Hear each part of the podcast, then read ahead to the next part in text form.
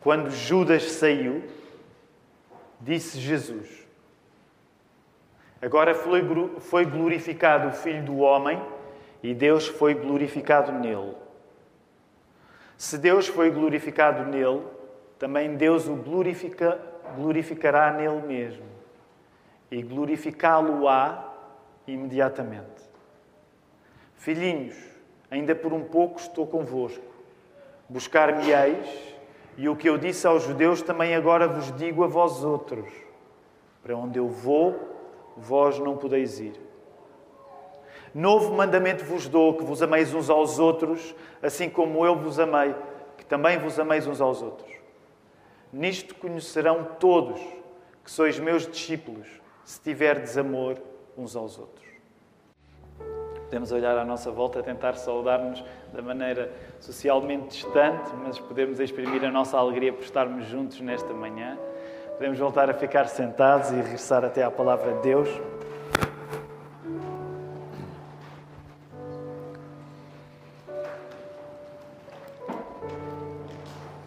Uma vez mais, aproveito para saudar aqueles que seguem a transmissão do serviço de culto e voltar a lembrar. Eh, já foi criado um grupo através da internet e estamos a incluir as pessoas que estão interessadas em batizar-se ou ser membro da nossa igreja.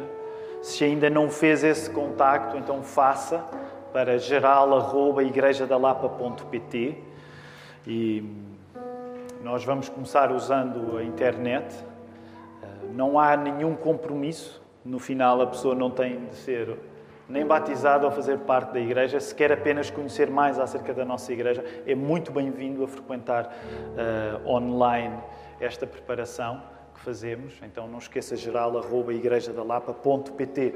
A mensagem que vos quero pregar nesta manhã chama-se Se não morres pelo mal dos outros, não os amas. Se não morres pelo mal dos outros, não os amas. Estamos no início de uma nova série de mensagens e estamos a ler Jesus a, precisamente a mandar isto, que nos amemos uns aos outros. E na vida de Jesus sabemos que esta mensagem foi uma mensagem com custo. Custou-lhe a morte na cruz. E nesta manhã, ao pregarmos o amor aos outros, devemos admitir que, se é o caso de nos considerarmos cristãos e seguirmos Jesus, e entendermos que Jesus que manda que nos amemos uns aos outros, e isso na prática na vida dele significou morte, seguramente para nós que o seguimos, ainda hoje cantamos, te louvamos, te adoramos e te seguimos juntos, nós que queremos seguir Jesus, provavelmente alguma coisa parecida com a morte vai significar também o valor de nos amarmos uns aos outros. E é isto que nesta hora vamos orar, que Deus cumpra os seus propósitos ao lermos este texto, que no final desta mensagem possamos sair mais, melhores amantes de Deus e uns dos outros, e esse poder é-nos dado por Ele. Por isso, vamos orar.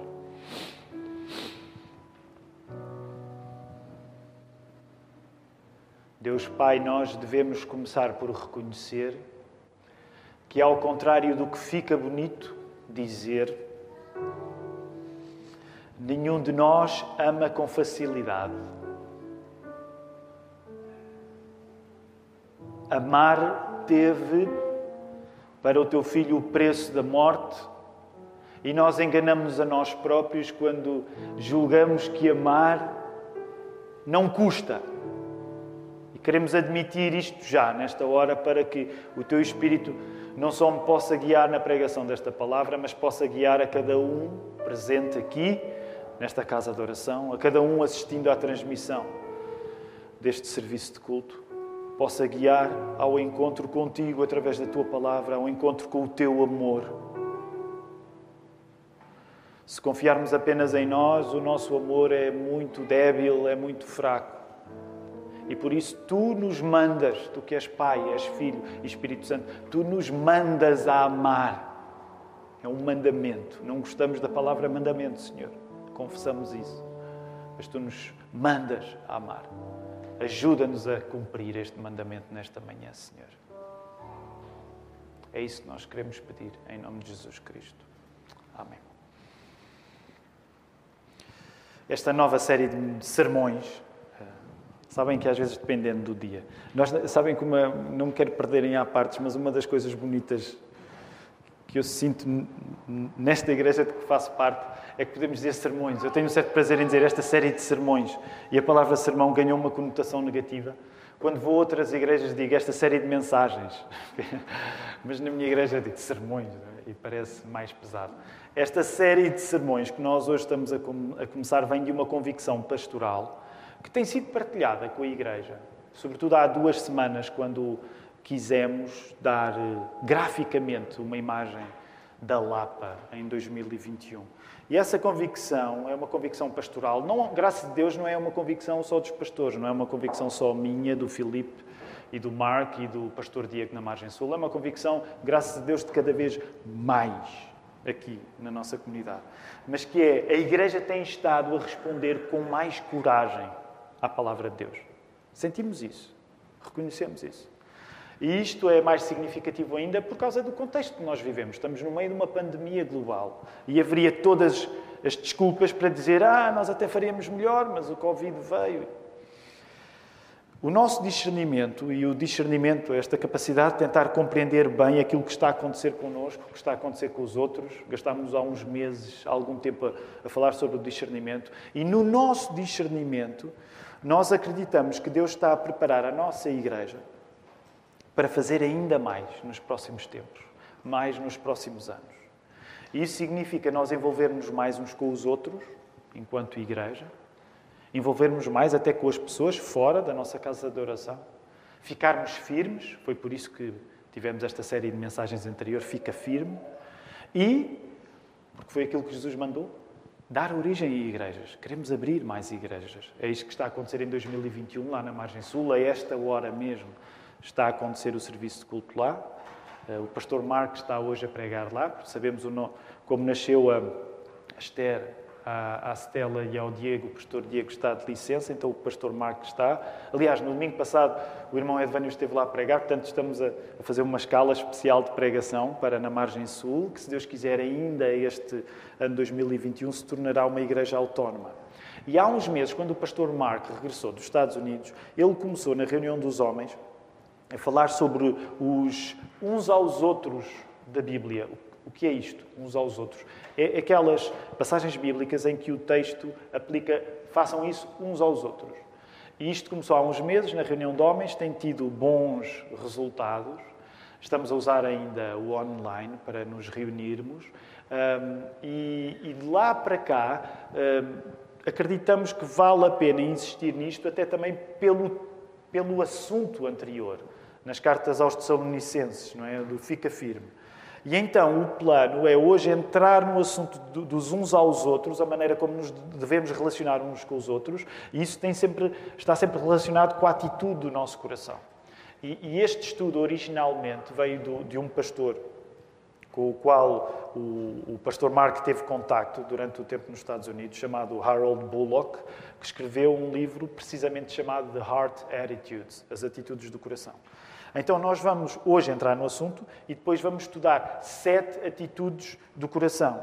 E esta série de mensagens chama-se precisamente Condição Cardíaca. Condição Cardíaca, não sei se gostam do, do título. Uh, mas é um estudo das atitudes que nos aproximam de Deus e dos outros. Adivinhem quem é que inventou o título? Foi o Filipe? Não foi. Podia ter sido, podia ter sido. Um, e, e, estas sete afirmações serão, e eu vou apresentar brevemente, brevemente estas sete afirmações, que nós iremos estudar, se Deus quiser, então no futuro próximo. Primeira, atitude do coração, colocar os interesses e objetivos dos outros à frente dos meus, em Filipenses 2, versos 3 e 4. Segunda atitude do coração, viver uma vida honesta e aberta perante os outros, em Efésios 4, 25. E eu estou a dizê-las brevemente porque, como teremos oportunidade, se Deus quiser, de depois falar acerca delas, só para nos dar um, assim, uma ideia panorâmica prévia. Terceira atitude do coração, dar e receber correção bíblica. Iremos ler Hebreus 3, 13. Quarta atitude do coração, desimpedir relacionamentos. Iremos ler Mateus 5, 23 e 24. Quinta atitude, participar no ministério da igreja. Iremos ler primeira carta de Pedro 4, 10. Sexta atitude, apoiar o trabalho da igreja financeiramente. Iremos ler primeiro aos Coríntios 16 a 2. Sétima e última atitude, seguir a liderança espiritual dentro dos limites das Escrituras e torná-la uma alegria para os outros. Iremos ler Hebreus 13, 17. Sabem uma coisa interessante que não tem acontecido assim na história da nossa igreja e que pela primeira vez, pelo menos nos tempos recentes, irá acontecer, é que geralmente nós, quando estudamos alguma coisa na Bíblia, ou, ou lemos mesmo livros completos, ou, ou lemos secções da Bíblia, não é? Portanto, eh, nós agora acabamos durante cerca de três meses, estivemos a estudar a primeira carta de Paulo aos Tessalonicenses e a segunda. O ano passado, por exemplo, estudámos o livro dos Atos dos Apóstolos todo, durante meio ano. Depois parámos ali, lembram-se, no, primeiro livro dos Reis, para estudar discernimento. E pela primeira vez que eu me recordo, pela primeira vez que eu me recordo, vamos fazer uma coisa que de facto não é típico da Igreja da Lapa, que é que vamos andar a saltar domingo após domingo Vamos andar a saltar texto para texto. Não há nenhum problema com isso. Vamos ser mais temáticos no que diz respeito à escolha dos textos. mas vamos então saltar texto para texto. Vamos continuar a pregar a palavra expositivamente, porque isso é para nós um valor. Pregar expositivamente, basicamente, é estudar a Bíblia respeitando uh, o seu contexto e tentando fazer tentando livrar-nos do erro de ler a Bíblia descontextualizada, não é? Isso muitas vezes pode acontecer, pode acontecer sempre, mas então significa que, excepcionalmente, nesta série de mensagens, então vamos andar texto para texto para falar nas atitudes do coração. Interessa-nos agora voltar a João 13, porque é aí que nós estamos, e convidava a voltar, voltarem a colocar os vossos olhos entre o verso 31 e 35 e lerem rapidamente na diagonal para se estarem a recordar do texto que acabámos de ler há pouco.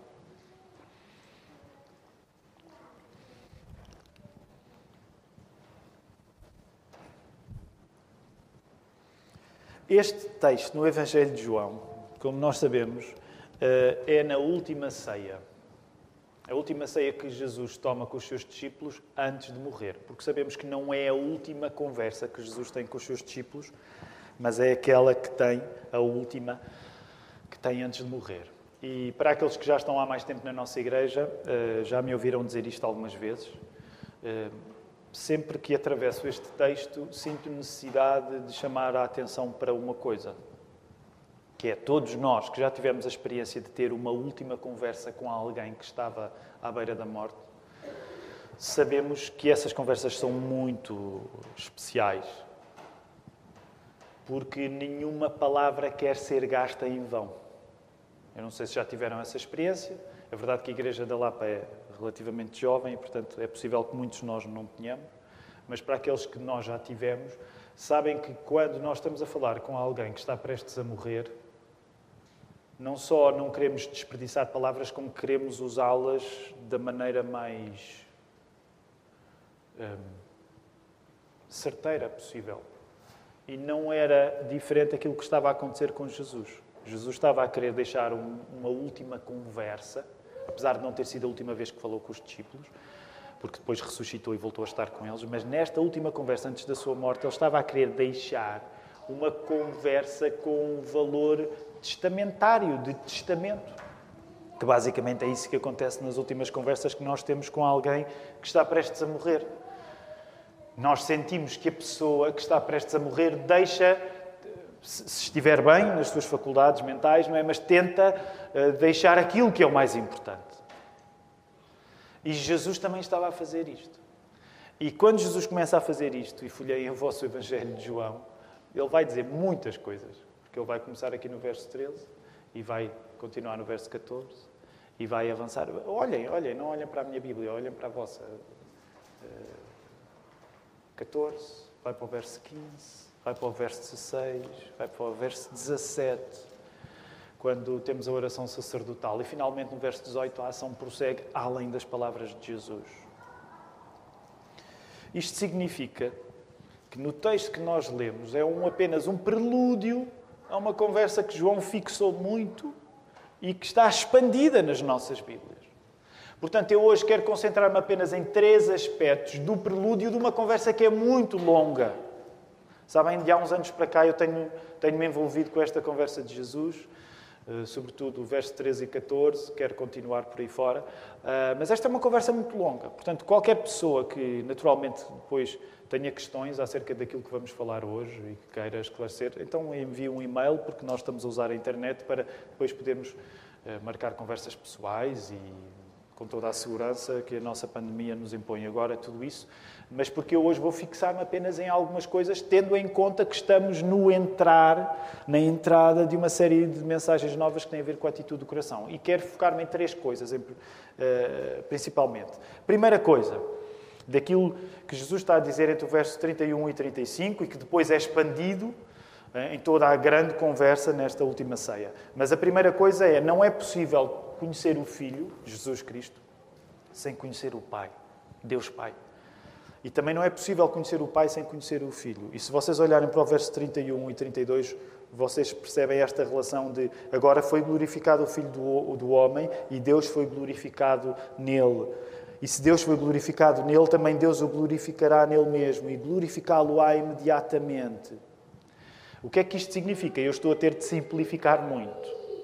Isto significa que aquilo que estava a acontecer, e nós sabemos que no início deste episódio Judas tinha acabado de sair para tomar a iniciativa de, de fazer a traição dele acontecer, aquela conspiração contra Jesus, todo este, todo este processo de acontecimentos que ainda agora no domingo passado e todos os domingos celebramos, a rigor todos os dias devemos celebrar a morte e a ressurreição de Jesus, mas significa que toda esta coisa que não é fácil de ser compreendida, Jesus, um mestre, um rabi, que se apresenta como Deus, por causa do ministério fantástico que faz, com milagres, é aceito por muitos, rejeitado por muitos, acaba por ser traído, vai ser exposto a um julgamento injusto, morre, é condenado à morte.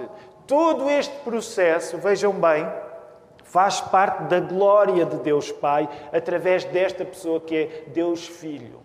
E uma das nossas dificuldades hoje é que, porque nós estamos no século XXI e mesmo que não tenhamos tido uma, uma educação religiosa, nós sempre que ouvimos falar em cruz, em Jesus, há muita, uh, há muita bagagem religiosa, mesmo que nós não sejamos crentes. Há muita bagagem religiosa que já nos faz pensar em coisas como a cruz como símbolos religiosos. Mas nós temos de voltar a fazer o esforço com a Bíblia aberta de compreender que a cruz é, para todos os efeitos, uma condenação à morte. É uma morte.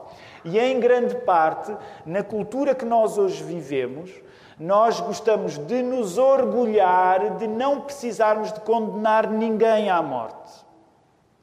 E porquê é que eu estou a misturar estes planos todos? Para que tu compreendas que esta conversa de glória pode parecer muito natural em religião, na religião, uma conversa religiosa, glória, é uma palavra razoável, razoavelmente religiosa, mas eu quero que tu compreendas que Jesus está a dizer que Deus, o Criador de todas as coisas, vai ser glorificado através de um evento que, se tu hoje tivesses de assistir a ele, tu acharias horrível, que era a condenação de alguém à morte. E através de uma coisa que tem a ver ser traído, que é uma coisa horrível para todas as pessoas que já foram traídas por amigos. E o que Jesus está a dizer dizer, e eu tenho de simplificar muito, o que Jesus está a dizer é que esta tragédia toda, porque é também uma tragédia, esta tragédia toda tem um, um propósito, que é o Criador de todas as coisas, o Criador do universo, ser glorificado.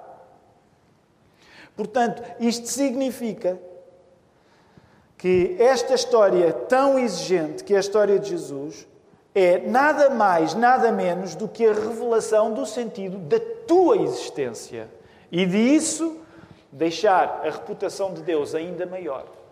E eu sei que estou a usar ideias eh, fortes em frases muito curtas, mas compreendes? O que Jesus está aqui a dizer é que a razão pela qual tu existes é Jesus ter de passar o que passou e tu, por causa disso, descobris a razão por que estás aqui. Portanto, não é possível tu conheceres o Filho, não é possível tu teres um contacto com a história de Jesus sem que isso te leve à razão porque tu existes. E tudo isto glorifica Deus e tudo isto glorifica o Filho. O Filho glorifica o Pai, o Pai glorifica o Filho. Tudo isto acontece através do Espírito Santo. Deus é Pai, Filho e Espírito Santo. Agora, eu tive de resumir coisas imensas em dois ou três minutos, não estou a contar. Mas é isto que Jesus estava a dizer. Uma segunda coisa que Jesus estava a dizer é: aquilo que Jesus faz por nós, nós não podemos fazer por ninguém, nem por nós próprios. E reparem, o espírito das palavras de Jesus é no verso 33 e 34: Filhinhos, ainda por um pouco estou convosco, buscar-me-eis, e o que eu disse aos judeus também agora vos digo a vós outros: para onde eu vou, vós não podeis ir. Novo mandamento vos dou, que vos ameis uns aos outros, assim como eu vos amei, que também vos ameis uns aos outros. Bem, vamos começar aqui por um aspecto que é eh, novo mandamento porquê? Amor. Eh, Deuteronômio, lá no Velho Testamento, Deuteronômio 6.5 já falava na necessidade de nós amarmos o nosso próximo, como a nós mesmos. Porquê é que é novo? O amor já era uma conversa antiga para os judeus. Os judeus sabiam que amar Deus da maneira certa devia levá-los a amar as pessoas à volta deles. Isso não era novo. A questão é que Jesus está a explicar que ele é o culminar dessa ética antiga que já lá estava no Velho Testamento. Que ele é toda essa vontade de amor a fazer-se carne e osso de uma maneira em que amor maior não é possível. Jesus é, resumindo muito, muito, muito, Jesus é a morte por conta de todo o mal. Quando nós lemos o Velho Testamento, uma das coisas que começamos logo a perceber, logo lá no Gênesis, é que a partir do Gênesis 3, Adão e Eva pecam. Basicamente, a história de Adão e Eva pecarem é, é para tu saberes que tu estavas lá, tu pecaste com eles. É nesse sentido que nós usamos uh, ideias de substituição, muitas vezes até uh, termos que nos parecem complicados, como federal e coisas assim, mas que têm a ver com representatividade. Portanto, se tu fosses o primeiro homem do mundo, tu terias cometido o erro de Adão, porque tu cometeste-o nele. E é por isso mesmo que nós precisamos de alguém que agora nos substitua para fazer a coisa boa que Adão não foi capaz de fazer. E por isso é que Paulo vai falar de Jesus como o novo Adão. Mas isto significa uma coisa: que quando tu começas a ler desde o Velho Testamento, tu apercebes-te que o nosso mal tem um efeito drástico. O nosso mal tem um efeito drástico na nossa vida. E a história da Bíblia também é a história de Deus a cuidar do mal que o nosso mal provoca. E por isso mesmo, logo no Pentateuco, nós temos um sistema de sacrifícios que é um sistema de reconhecer que tentar corrigir o nosso mal custa. E como a nossa capacidade de corrigir o nosso mal é tão pequena, o derramamento do sangue de um animal demonstrava que nem o nosso maior esforço consegue resolver o problema do mal que nós fazemos. E todos nós, formos sinceros, acho que temos de reconhecer isso. Que é, mesmo que tu tenhas a boa vontade de corrigir os teus erros, tu sabes bem que nunca vais ser capaz de tratar de todas as consequências dos erros que provocaste. Porquê? Porque elas vão além de ti. Então, quando nós olhamos para o judaísmo no Velho Testamento, nós vemos essa preocupação de que tu resolveres o mal que fizeste é uma coisa que te cria muita despesa e todo o sistema de sacrifício do derramamento de sangue dos animais respeitava a grande despesa, o grande esforço que é preciso para nós espiarmos o mal que fazemos. E o que Jesus estava a dizer é que eu sou a nova aliança. Ele vai falar acerca disto nesta conversa com os discípulos. Porque eu sou o sacrifício feito de uma vez por todas. Depois de mim não é preciso fazer mais nenhum sacrifício. Porque eu serei o sacrifício, estou a parafrasear, eu serei o sacrifício consumado. E por isso Jesus diz isso na cruz: está consumado. O sacrifício está feito de uma vez por todas. Então, uma das coisas muito importantes que Jesus estava aqui a fazer e a dizer é que Jesus está a resolver o problema do mal existir nesta vida, porque esse é o maior problema para qualquer pessoa. A chamada teodiceia. É? Se Deus existe, porque é que o mal existe também? E mesmo quando nós, por exemplo, se tu és crente, mesmo quando tu tens bons argumentos para tentar explicar a existência do mal, a verdade é que quando tu sofres, mesmo que tenhas os argumentos bem organizados teologicamente, e é, e é assim que deve ser, mas todos nós sabemos que quando sofremos, nós estamos a experimentar o mal daquela maneira que nos magoa mesmo. Seja esse mal resultado do mal que nós fizemos ou resultado do mal que fizeram connosco. Então, o que Jesus estava a dizer é que ele ia resolver o maior problema, o problema total, de uma vez por todas.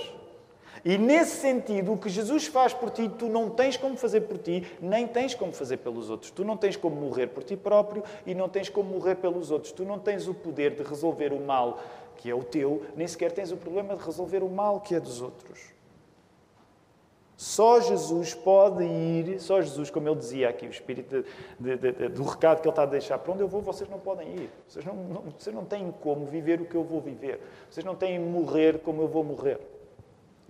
Terceira coisa ainda, que Jesus está a dizer, eu tenho de acelerar, e esta é uma parte que tende a dar matéria para muito. Terceira coisa, o amor é uma marca dos cristãos reconhecível até pelos outros. O amor é uma marca dos cristãos reconhecível até pelos outros. É interessante, quando o pastor Marcos estava a falar isto na reunião de homens, gastámos algum tempo nisto, porque algumas das perguntas foram feitas neste sentido. E este verso, voltem a ver o vosso verso 35, frequentemente é muito mal interpretado. E eu gostava só de dar aqui algum tempo este verso. Nisto conhecerão todos que sois meus discípulos, se tiverdes amor uns aos outros. O que é que Jesus de facto está a dizer? Jesus está a dizer que quando o nosso amor é real, os outros podem reconhecê-lo. Quando os cristãos se amam mesmo, os outros podem ser convencidos por isso. Reparem o que o verso diz: Nisto conhecerão todos que sois meus discípulos, se tiverdes amor uns aos outros. O que é que Jesus não está a dizer neste verso? E uma leitura apressada deste verso muitas vezes indicia este equívoco. E é por isso que é preciso continuar a ler todo este discurso de Jesus, porque Jesus vai dizer muitas coisas a seguir disto. O que é que Jesus não está a dizer? Jesus não está a dizer que qualquer opinião que o não crente tem acerca da maneira como os cristãos se amam ou não se amam está certa. Perceberam? O que é que Jesus não está a dizer? Jesus não está a dizer que qualquer não cristão, quando olha para cristãos e dizem, ah, eles dizem que se amam, mas isso é tudo uma, uma grande mentira. Ah, Verso 35. Os não crentes têm razão. Têm razão. Não é isso que Jesus está a dizer. Sabes porquê é que não é isso que Jesus está a dizer? Porque este conceito de amor Jesus vai explicar e vai basicamente fundar naquilo que nós acabamos de falar, que é a morte, que é o sacrifício. Portanto, não é pelo facto de um não crente olhar com olhos críticos para a relação entre os cristãos que tudo aquilo que ele vai dizer está certo. Porque uma das coisas interessantes, e eu agora tenho de me conter, mas uma das coisas interessantes que Jesus vai dizer no seu discurso é que o amor a sério, o amor a sério, sabem como é que se vê que a pessoa ama Deus a sério? Jesus tem até um conceito muito pouco romântico do amor. Sabem como é que se vê que tu amas mesmo Jesus? Jesus vai explicar isso, vai dizer isso repetidamente. Vai repetir, repetir, repetir. Portanto, cada vez que, que algum dos pregadores aqui seja repetitivo, Jesus foi muito repetitivo. Mas eh, sabem o que é que Jesus vai repetir? Sabem, sabem como é que vocês sabem que, que alguém me ama? Quando essa pessoa quando essa pessoa faz o que eu mando. Vós sois, vós sois meus amigos, vocês fazem o que eu mando. E é uma frase que não é especialmente aliciante. Se tu és meu amigo, se fizeres o que eu mando. Se vocês ouvissem alguém a dizer-vos isso, provavelmente vocês não iam sentir-se muito atraídos. Mas Jesus diz isso, obviamente porque Jesus é Deus e porque Jesus é o amor. Deus é amor. Como João depois vai explicar nas suas cartas. O que é que isto quer dizer? Significa que muitas vezes o mundo olha para os cristãos com conceitos de amor que estão completamente errados e que, se avaliar os cristãos por esse conceito de amor, vai dizer que de facto os cristãos não amam bem. Mas isso não é problema, porque o conceito que eles têm de amor não é o amor verdadeiro. Qual é o amor verdadeiro que Jesus está a dizer? E eu sei que estou a resumir muito. O amor verdadeiro tem uma forma, que é a forma da cruz, que é o sacrifício. O que é que isto significa?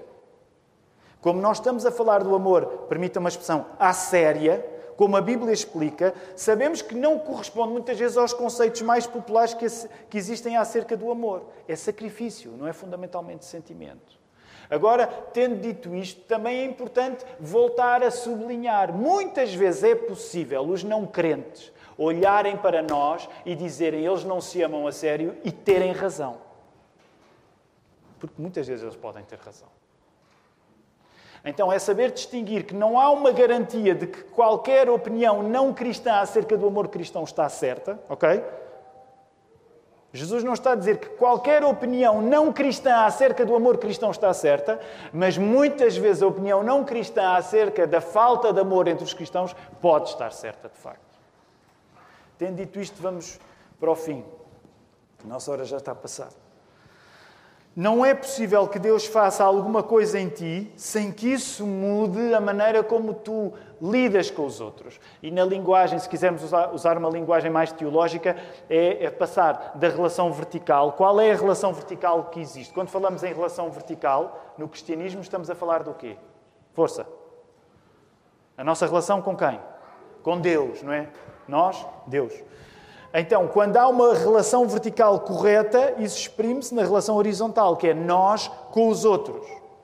O melhor que nós fazemos aos outros, era aquilo que Jesus estava aqui a dizer-nos, é amá-los. Porque Deus nos amou a nós e esse amor pelos outros tem a forma daquilo que Jesus nos fez. O que é que Jesus nos fez? Morreu em sacrifício pelo nosso mal. Amar os outros é sempre uma morte pelo mal. Menos do que uma morte pelo mal não é amor. Tu podes julgar-te uma pessoa muito amorosa, mas se o teu amor não comporta a marca de tu te sacrificares pelas pessoas que amas, tu não estás a amar como Jesus te mandou amar. E por isso é que é necessário nós entendermos: o amor certamente suscita sentimentos. Sabem? Eu não sei se vos vai admirar, mas eu gosto de sentir coisas boas. Eu gosto, ok? Não sou nenhum estoico. Não sou. Gosto de sentir coisas boas. E, e também vos vai admirar, não gosto de sentir coisas más. Sou uma pessoa muito estranha. E acredito que a maior parte das pessoas sejam como eu. Nós não gostamos de sentir coisas más e gostamos de sentir coisas boas. E, portanto, o amor certamente é uma coisa boa. Mas o amor não é fundamentalmente aquilo que tu sentes. Porque, como tu és um pecador e como tu és tão falível como eu sou, tu sabes muitas vezes que fazendo coisas certas não, não, não as sentes necessariamente como certas. E às vezes o contrário. Fazendo coisas más as sentes como boas. Nós somos tão carentes de Deus que até nas coisas boas que fazemos nós precisamos de Deus. Porque podemos fazê-las pela má razão e podemos fazer coisas más por boas razões. É uma confusão. Nós precisamos mesmo de um Salvador. E ao falar-te no amor, o que eu te quero dizer é, é é uma coisa muito rápida. Não quero levar muito tempo, mas quero dizer-te isto, que é... Tu sabes... Vamos agora, não te coloques na posição de quem ama. Coloca-te na posição de quem é amado.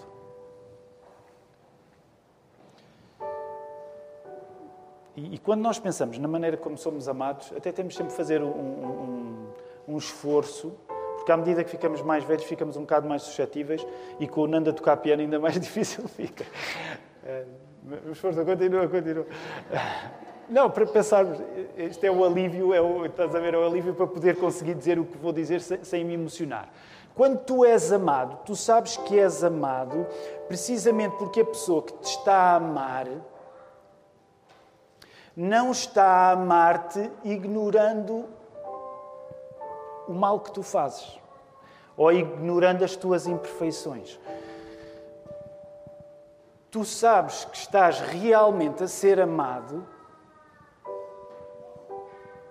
quando és amado nas tuas imperfeições, nos teus erros. Quando isto pode-se aplicar, por exemplo, para aqueles que são casados, não é? pensando no nosso cônjuge. Pode-se aplicar, todos somos filhos, pensando nos nossos pais Pode-se aplicar, aplicar para aqueles que são pais pensando nos nossos filhos. Nós sabemos que o amor é, sobretudo, amor quando o mal faz parte da equação. E permitam-me dizer assim, por isso é que, com todo o prazer que há na fase do namoro, mas não levem a mal, a fase do namoro, a fase de estar apaixonado, é o mais importante acerca do amor, porque em grande parte nós estamos ainda numa certa ilusão acerca de uma pessoa que é mais imaginária na nossa cabeça e no nosso coração do que na realidade. E aquilo que Jesus vai dizer neste discurso é que não fomos nós que escolhemos amar a Deus, foi Deus que nos escolheu amar a nós. E isso significa que o amor verdadeiro tem a forma de uma morte pelo mal dos outros, porque foi assim que Jesus nos amou na cruz. Portanto, até nós lidarmos com o mal dos outros, nós ainda não os amamos.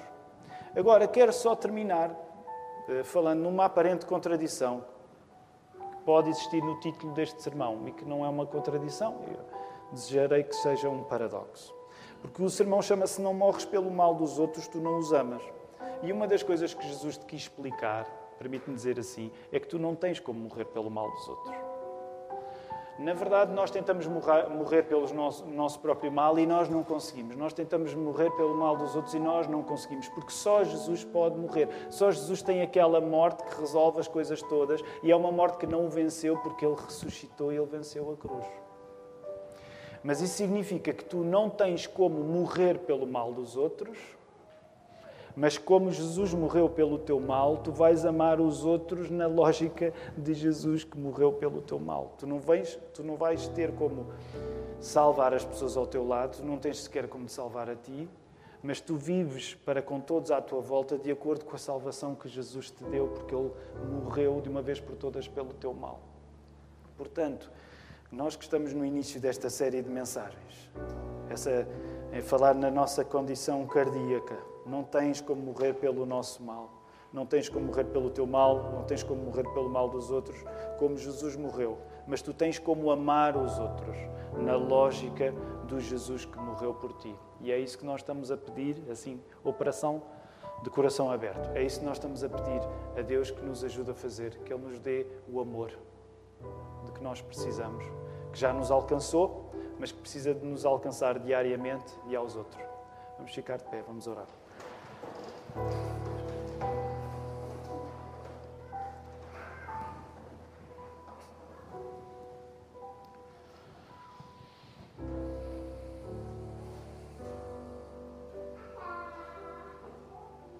Oh Deus Pai, uma das coisas que mais nos engana é. Como explicar isto, Senhor? O amor é tão popular e a popularidade do, do, amor tantas vezes nos engana quando nós achamos que amar é fácil. Amar é a coisa mais custosa. E a ti, o teu amor por nós custou a morte do teu filho. Ó oh, Senhor, e permite este desabafo em confissão. É muito nécio da nossa parte quando nós nos apresentamos como advogados precoces do amor e prontos para amar Amar mal é aquilo que nós fazemos desde que nascemos, Senhor.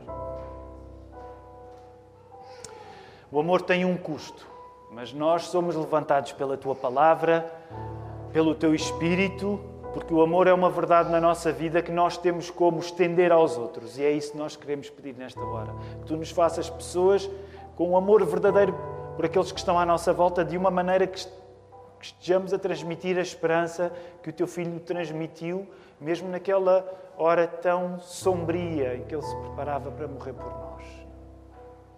E que isto nos segure nos dias que se seguirão pela tua vontade. Recebam a bênção do Senhor. Que a graça do nosso querido Senhor Jesus Cristo, o amor de Deus Pai e a comunhão do Espírito Santo nos segure no dia de hoje em descanso e nos próximos dias que vamos viver. Amém. Nós podemos ficar sentados.